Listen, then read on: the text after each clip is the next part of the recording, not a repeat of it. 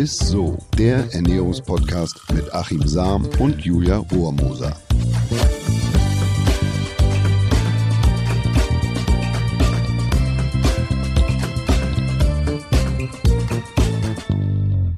Hallo und herzlich willkommen zu einer neuen Folge Isso, der Ernährungspodcast mit Achim Sam und mit der Julia Romus. Mich schon fast selbst angekündigt, sorry. es liegt vielleicht daran, dass ich einfach aufgeregt bin auf die heutige Folge, weil Achim, du weißt ja mittlerweile auch, ich liebe gemütliche Jahreszeiten. Für mich gehört nämlich zum Herbst immer so eine richtig schöne Tasse Tee dazu. Kein Glühwein, sondern Tee. Mhm. Und über Tees liest man ja wirklich immer so, so viel. Ein Tee soll gesünder sein als der andere. Und deshalb schauen wir uns heute einfach mal eine Teesorte an, von der auf jeden Fall gesagt wird, dass sie ziemlich gesund ist. Und zwar ist die Rede vom grünen Tee. Und ich bin sehr gespannt, was da dran ist und was du alles so zum grünen Tee berichten kannst. Ja, also Morgentau, Gyokuro, Gunpowder, Matcha, grüner Tee ist ja gehypter denn je. Man hört es an jeder Ecke. Äh, der Tee ist gesund, gilt als guter Abnehmhelfer, ist vielseitig einsetzbar als Getränk. Und die in den Blättern von Grüntee enthaltenen Antioxidantien sollen im Alterungsprozess entgegenwirken, das Risiko für Herz-Kreislauf-Erkrankungen senken, das Immunsystem mit sekundären Pflanzenstoffen schützen. Außerdem wird dem Kultgetränk äh, eine Präventivwirkung gegen Krebs zugeschrieben äh, denn das sogenannte Epigallocatechin-Galat, ziemlich umständlich, kurz EGCG, ein Katechin und das gehört zur Untergruppe der Polyphenole sekundäre Pflanzenstoffe, soll den körpereigenen Krebsschutz verbessern, indem es Enzyme in den Körperzellen aktiviert, die wiederum krebserregende Stoffe unschädlich machen sollen. Da sage ich nachher aber nochmal ausführlich was zu. Ja, gerne. Also über den grünen Tee hört man recht viel, aber es ist auch nicht alles Gold, beziehungsweise in diesem Fall grün, was glänzt. Ja, sehr schön, schönes Wortspiel. Ja, lass uns doch erstmal, ich würde auch sagen, mal ganz von vorne starten. So, woher kommt eigentlich der grüne Tee? Also, hm. was für eine Geschichte steckt da eigentlich hinter? Also, einer, es gibt da mehrere Überlieferungen, aber einer, pf, sagen wir mal, pf, repräsentativen äh, Überlieferung nach kam der erste Tee in der äh, Heian-Zeit, das war 794 bis 1185 von China nach Japan. Darum ranken sich tatsächlich viele Mythen und Legenden, wie und warum der Grüntee so beliebt wurde. Beispielsweise soll der Wind dem Kaiser Shen Nung der soll auf einer Reise ein paar Blätter in seine Tasse geweht bekommen haben und das Wasser habe dadurch dann prompt die Farbe gewechselt sozusagen oder hat eine andere Farbe angenommen. Und das hat den Kaiser wohl derart beeindruckt, dass er gleich so Gefolgsleute herbeigerufen hat, die den Tee probieren mussten. Und als äh, die dann den Test ohne Ausfallerscheinungen überstanden haben, hat er selber probiert und war derart begeistert, äh, dass es quasi so als die Geburtsstunde oder die erste ah. Tasse Grüntee ja. sein soll oder die Geschichte dahinter. Als der Grüntee dann nach Japan kam, war er vor allem das Getränk von Adeligen und von Mönchen. Damals war Grüntee allerdings noch kein Alltagsgetränk, sondern eher Medizin, vor allem aufgrund des Koffeingehalts. Also man sagt ja immer Tein, aber das ist die gleiche Struktur wie Koffein und der anregenden Wirkung. Deshalb hat man den eigentlich so geschätzt und hat den als Vitaltrunk, so hat man den eigentlich gesehen. Und später dann in der Kamakura-Zeit Zeit, das war um das Jahr 1200, haben dann die Samurai, also in Japan, angefangen mit dem Grüntee trinken. Die hatten ja einen recht extravaganten und intensiven Lebensstil und dadurch entstanden letzten Endes dann auch Zeremonien, Teezeremonien und die ersten Teehäuser. Ich wusste gar nicht, dass da so viel hintersteckt war, wie so eine kleine kurze Geschichtsstunde. Da steckt viel mehr dahinter, ja, aber das war jetzt cool. einfach mal so ein, so ein zusammen, zusammengefasst. Ne? Zusammengefasst. Ähm, ja. ja. Hat mir auf jeden Fall sehr gut gefallen. Und du hattest ja vorhin schon leicht angedeutet, dass es auch sehr viele Mythen einfach um den grünen hm. Tee gibt. Und deswegen äh, würde ich dich jetzt einmal mal fragen, was stimmt denn jetzt eigentlich wirklich? Also was ist jetzt der aktuelle Stand der Forschung? Tja, also beispielsweise, wenn es ums Abnehmen geht, ähm, hört man ja immer wieder, dass es Grüntee trinken bedeutet schneller, besseres Abnehmen, weil er die Fettverbrennung hm. zusätzlich massiv ankurbeln soll. Das ist aus wissenschaftlicher Sicht eher enttäuschend, würde ich sagen. Also es gibt ein unabhängiges Forscherteam aus einer internationalen Forschergruppe und die haben untersucht, äh, und zwar mit 2000 mittel- bis stark übergewichtigen Menschen und herauskam, nach drei Monaten täglichem Teetrinken hatten die Probandinnen und Probanden gerade mal 600 Gramm abgenommen. Also die haben gegessen wie zuvor, haben 600 Gramm dann abgenommen.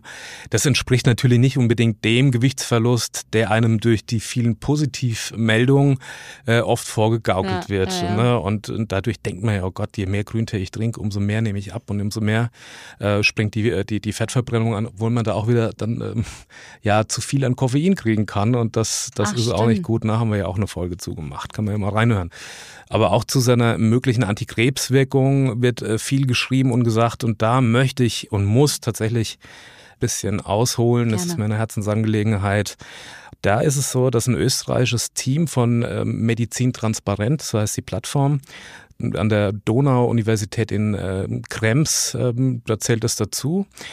Und die haben die gesamte Studienlage dazu zusammengefasst und kommen zu dem Ergebnis, dass die Aussage, grüner Tee verringert grundsätzlich die Wahrscheinlichkeit an Krebs zu sterben, höchstwahrscheinlich nicht stimmt und so nicht haltbar ist. Die Begründung, die Wirkung des Epigallocatechingalats konnte bisher nur in Versuchen mit Mäusen bestätigt werden. Und dann ist es ja immer, ja, wenn es nicht am Menschen, sondern in einem Maustierversuchen. Dann weitere Erkenntnisse stammen lediglich aus dem Reagenzglas. Und das allein reicht natürlich nicht aus, ähm, auch wenn Laborexperimente die Vermutung einer Antikrebswirkung so nahelegen. Ne? Untersuchungen mit Menschen, die an Krebs erkrankt sind, gibt es einfach noch zu wenig und die Teilnehmerzahl war mit jeweils 50 Probanden also sehr gering und, und da lassen sich einfach nur bedingt Rückschlüsse auf die Antikrebswirkung äh, ziehen. Okay. Beim Thema Vorbeugung durch Grüntee sieht es tatsächlich auch nicht viel besser aus. Auch hier warnt das Expertenteam aus Krems vor unberechtigter Euphorie. Es gibt zwar viele Studien, die den Zusammenhang von Greentee-Konsum und Krebs untersuchten, aber die Ergebnisse waren äh, A nicht vergleichbar, weil es um verschiedene Krebsarten ging. Das Fazit fiel auch höchst unterschiedlich aus. Manche Studien stellten eine geringere Wahrscheinlichkeit für eine Krebserkrankung dar, andere äh, sogar eine erhöhte. Lediglich, und das kann man, was heißt lediglich, ähm, bei Leberkrebs ergab der Grünteekonsum eindeutige Hinweise aus den Studien, dass es sich lohnt, Grüntee zu trinken. Mhm, okay. Die Leber wird ja bei uns in der heutigen Zeit belastet. Alkohol, äh, Umweltgifte etc. Ja. Man spricht ja immer von Detox und so. Aber Grüntee kann tatsächlich ähm, hier der Leber helfen bei der oder sie unterstützen in der Stoffwechsel- und Entgiftungsfunktion. Dafür scheint äh, der Grüntee aber sonst sonst gesünder zu sein, also wenn man jetzt wieder weggeht äh, von dem Thema Krebs. Denn die Teetrinker unter den Teilnehmern hatten eine geringere Wahrscheinlichkeit, aus anderen Gründen, zum Beispiel Herz-Kreislauf-Erkrankungen, zu sterben. Ah, also bei Krebs aha. ist es, wie gesagt, mit Vorsicht, ja, außer bei Leberkrebs. Ja, ja. Aber ansonsten hat Grüntee tatsächlich gesundheitliche cool. Vorteile. Schön. Täglicher Teekonsum sorgt beispielsweise für niedrigen Blutdruck, äh, Blutzuckerspiegel wird re besser reguliert. Es gibt auch eine Studie, die sagt, dass bereits 375 Milliliter Tee pro Tag das Risiko für Herz Kreislauferkrankungen um fast 30 Prozent reduzieren und auch das Schlaganfallrisiko ist fast um 20 Prozent äh, geringer. Das ist gut, mhm. das ist mega gut. Absolut. Und dafür sind die Katechine im Tee verantwortlich und grüner Tee hat bis zu zehnmal mehr gesunde Katechine als der Schwarztee beispielsweise. Also mein Fazit, grüner Tee wirkt der Studienlage zufolge nicht unbedingt gegen Krebs, hat aber trotzdem gesundheitliche Vorteile. Allerdings nicht nach dem Motto, mehr ist mehr, mehr bringt viel, sollte man nicht übertreiben. Für mich, denke ich, gilt, dass so drei bis fünf Tassen am Tag ein gesundes Höchstmaß sind. So. Ja, sehr. Oh, das war so spannend. Danke auf jeden Fall, dass du dir dafür so viel Zeit genommen hast, das mal so ein bisschen ähm, ja, zu erklären. Ähm, ganz oft ist das Wort einmal kurz Katechine gefallen eben. Deswegen vielleicht mhm. kannst du noch einmal ganz kurz erklären, was das bedeutet. Ja, Katechine sind aus der Gruppe der Flavonoide und sind po bisher positiv für uns, weil sie eine starke antioxidative Wirkung haben, also zellschützende Wirkung. Und übrigens mit einem Spritzer Zitronensaft können die Katechine sogar fünfmal besser vom Körper aufgenommen werden. Oh, also scheinbar krass. das Vitamin C verbessert die Aufnahme der sekundären Pflanzenstoffe oder die, dieser, dieser Grüntee-Katechine. Auch sehr spannend, das Journal of Clinical Research hat berichtet, dass Grüntee wegen seiner antibakteriellen Inhaltsstoffe auch eine super Mundspülung ist. Also, also dass man einfach mal dann durch den, wenn man ihn trinkt, auch mal so durch den Mund zieht und so, ähnlich okay. wie so ein Öl ziehen. Aber Vorsicht, Grüntee sollte man nicht über Nacht ziehen lassen, können sich Bakterien, Schimmelpilze bilden. Uh. Deshalb also eigentlich immer einen frischen Aufguss mhm. machen und den auch gleich trinken und nicht unbedingt zu lange stehen lassen. Alles klar. Es gibt ja auch witzigerweise diese, ähm, habe ich auch mal gesehen, diese Grüntee-Extrakt in Kapseln. Mhm. Und habe ich mich immer gefragt, warum, ne? Kannst du dazu irgendwas sagen? Ja, was man äh, darin findet, ist wiederum das Epigallocatechingalat, mhm. also kurz dieses EGCG.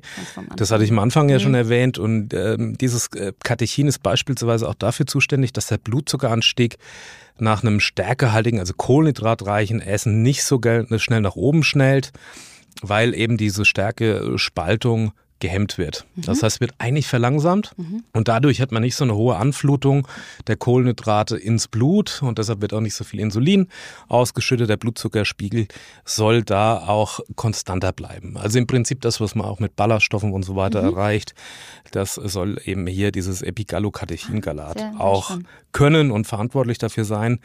Und diese Kapseln werden extrem viel angeboten und angepriesen im Netz, aber man muss wirklich aufpassen. Forschung ist da tatsächlich noch nicht so weit, die Wissenschaft, um hier da Empfehlungen auszusprechen, um hier auch sagen zu können, dass dieses EGCG auch genau wirkt und für welche Fälle es wiederum gut ist. Gerade bei diesen Kapseln muss man wirklich aufpassen.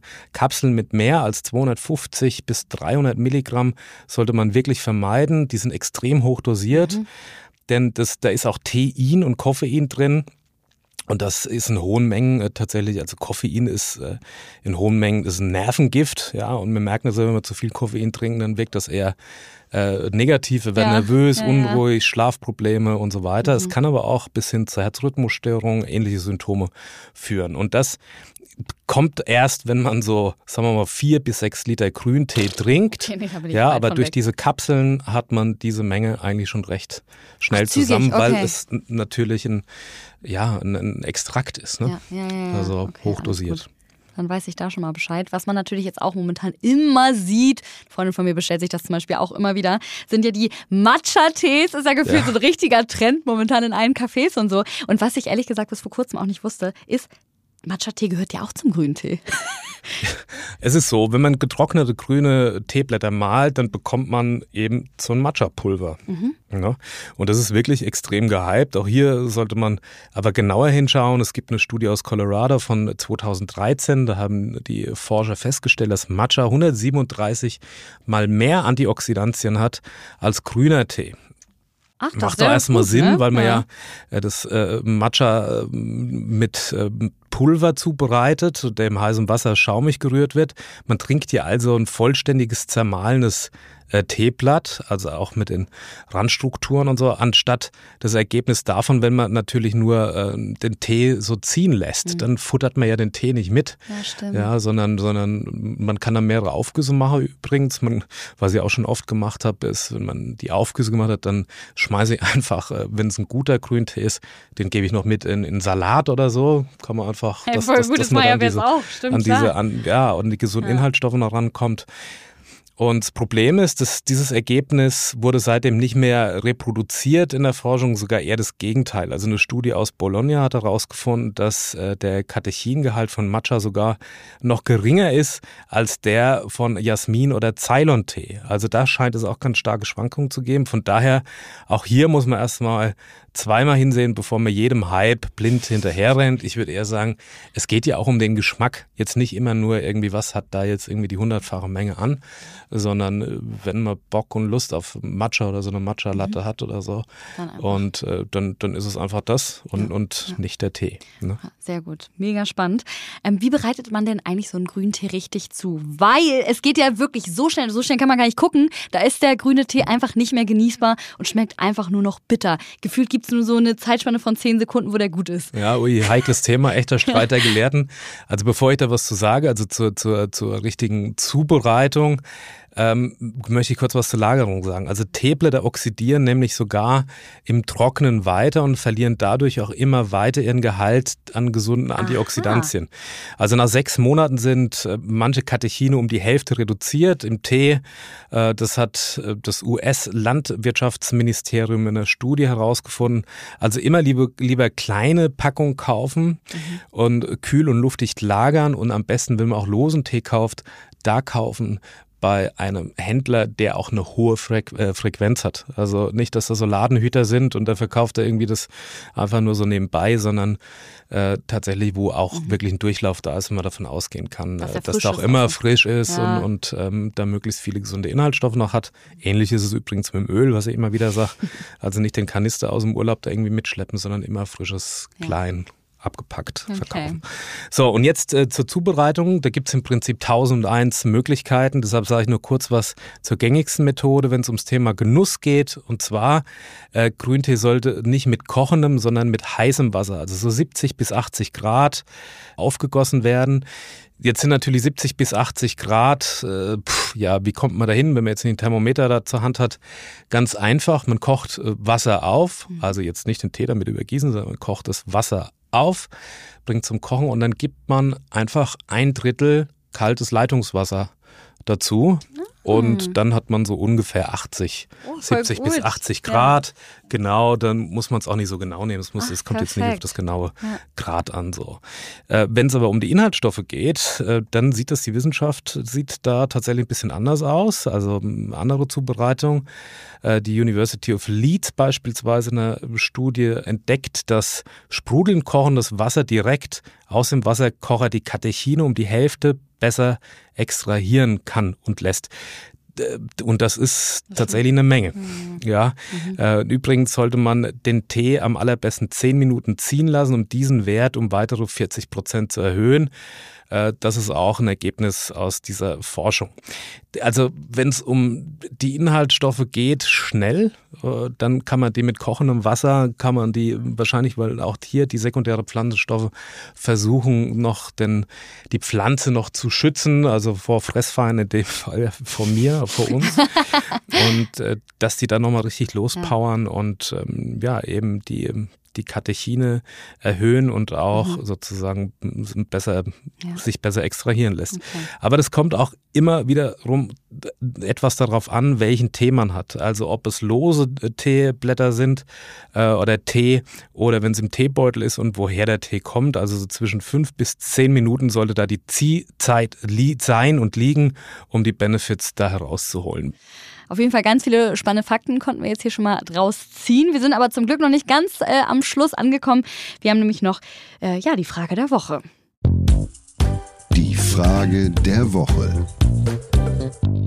Die kommt von Chiara. Die hat uns nämlich geschrieben. Hallo Achim, hallo Julia. Ich bin ein Riesenfan von eurem Podcast und höre euch jede Woche. Und seitdem röste ich auch immer täglich meine Haferflocken. Und da wollte ich halt fragen, wie das äh, mit dem Kollagenpulver ist. Helfen die wirklich? Ich weiß zwar, dass das Bindegewebe immer schwächer wird, aber kann der Körper überhaupt etwas mit Kollagen anfangen? Ja, Kollagen wird in der Beauty-Industrie gefühlt für alles eingesetzt. Festere Haare, Nägel, äh, jüngere Haut, mhm. soll gegen Zellulite wirken, also Bindegewebsschwäche äh, korrigieren. Ähm, aber was ist Kollagen? Kollagen ist ein Struktureiweiß, also ein Eiweiß, das im Körper in unterschiedlichsten Varianten vorkommt, je nachdem, wo es eben äh, vorhanden ist, also in der Haut, in den Geweben, in den unterschiedlichen Geweben und so weiter. Und es wird vom Körper selbst hergestellt. Je älter wir werden, desto mehr baut der Körper die Kollagenstrukturen ab und eben schlechter wieder auf. Allerdings, wenn man jetzt Kollagen von außen zuführt, also durch ein Pulver, Nahrungsergänzungsmittel, dann kommt das Kollagen ja erstmal in den Darm und wird da in die einzelnen Protein-Eiweiß-Bestandteile, das sind die sogenannten Aminosäuren, daraus ist ein Protein zusammengesetzt, zerlegt und zersetzt. Also es wird quasi entknäult. Mhm. Man kann sich das vorstellen, das sieht so ein Protein aus, eigentlich wie so eine ja, wie so ein Wollknäuel. So, und dann hat man einen relativ ja. hohen Aufwand. Deshalb schwitzt man immer auch so oder ganz ordentlich, wenn man viel Protein gegessen hat, weil es für den Körper sehr aufwendig ist, ah, das zu entknäulen. Ja. Aber er macht es eben. Und dann ähm, das wiederum dann als komplexes Protein zusammenzusetzen, also wieder als äh, Kollagen, das wiederum dahin wandert, wo es auch wirken soll, sprich im Bindegewebe oder in den, also in den Oberschenkeln, am Hintern, Po und so weiter, in den Hüften, ähm, das ist relativ äh, Also es ist nicht nachgewiesen und es Okay. ist auch sch schwer vorstellbar, was den Stoffwechselprozess angeht. Es gibt eine Studie von 2019 von der University of California, die sagt, dass sich die Faltentive und die Hautelastizität nach dem Einnehmen von Kollagenhydrolysat verbessert, aber ansonsten hat sogar die EU schon ähm, verboten, dass man bei Kollagenprodukten mit einer gesundheitlichen Verbesserung werben darf, weil es Ah. wissenschaftlich bisher nicht belegt wurde und es dafür eben auch keinen äh, Claim, keinen Health Claim gibt. Und wenn ihr jetzt gerade sagt, oh Mann, das war gerade auch mega spannend hier, die Frage der Woche. Wer äh, generell jetzt noch mehr zum Thema Beauty und Ernährung und sowas wissen möchte, kann sich auch gerne einfach nochmal die Folge 40 anhören. Ist dich schön. Da haben wir nämlich eine ganze Folge nur drüber gesprochen. So, dann fasse ich natürlich nochmal knapp zusammen. Also Grüntee ist definitiv gesund, vor allem wenn wir ihn richtig lagern und richtig zubereiten. Für mehr Inhaltsstoffe zum Beispiel besser kochendes Wasser nehmen und für den Genuss 70 bis 80 Grad ungefähr sollte das Wasser sein. Und äh, ja, der grüne Tee ist gut für die Herzgesundheit und hat eine starke antioxidative Wirkung. Allerdings gibt es natürlich auch viele Mythen rund um den grünen Tee. Ne? Zum Abnehmen hilft der zum Beispiel kaum. Und auch zum Thema Krebs gibt es leider viele falsche Fakten im Netz. Also pauschal kann man da jetzt nicht sagen, dass grüner Tee gegen äh, Krebs hilft. Eindeutig ist die positive Wirkung nur äh, ja, gegen Leberkrebs bestätigt worden. Dann sage ich auf jeden Fall vielen, vielen Dank, lieber Achim natürlich wieder und euch fürs Zuhören. Das war wieder sehr, sehr spannend. Und wenn ihr auch ganz viele Aha-Momente wie ich hatte, dann schickt die Folge doch gerne weiter an eure Freunde oder auch an eure Familie und lasst uns gerne ein paar fünf Sterne da, würde ich mal sagen. Oder abonniert uns auch, ne? Darüber freuen wir uns ja auch immer. Also bis nächste Woche. Abwarten und Tee trinken. Bis Genau. nächste Woche. Ciao. Tschüss. Dieser Podcast wird euch präsentiert von Edeka. Wir lieben Lebensmittel.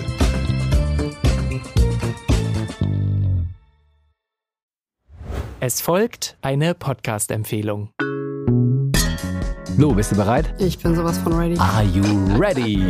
Herzlich willkommen bei Cheers, dem Weinpodcast mit Lou. Das bin ich, studierte Weinexpertin, Weinwirtschaftlerin und Weinbloggerin. Und ich bin Jonas. Ich bin hier, um Lou eine Menge Fragen zu stellen, denn wir sprechen in diesem Podcast über Wein, über Spannendes und eigentlich alles, was man wissen muss. Egal, ob man Weinanfänger ist oder fortgeschritten, dieser Podcast ist für alle bestens geeignet, die Bock auf Wein haben. Ja, welcher Wein passt zu welchem Essen? Warum ist Säure im Wein eigentlich so wichtig? Und wie kommen die Aromen in euren Wein rein?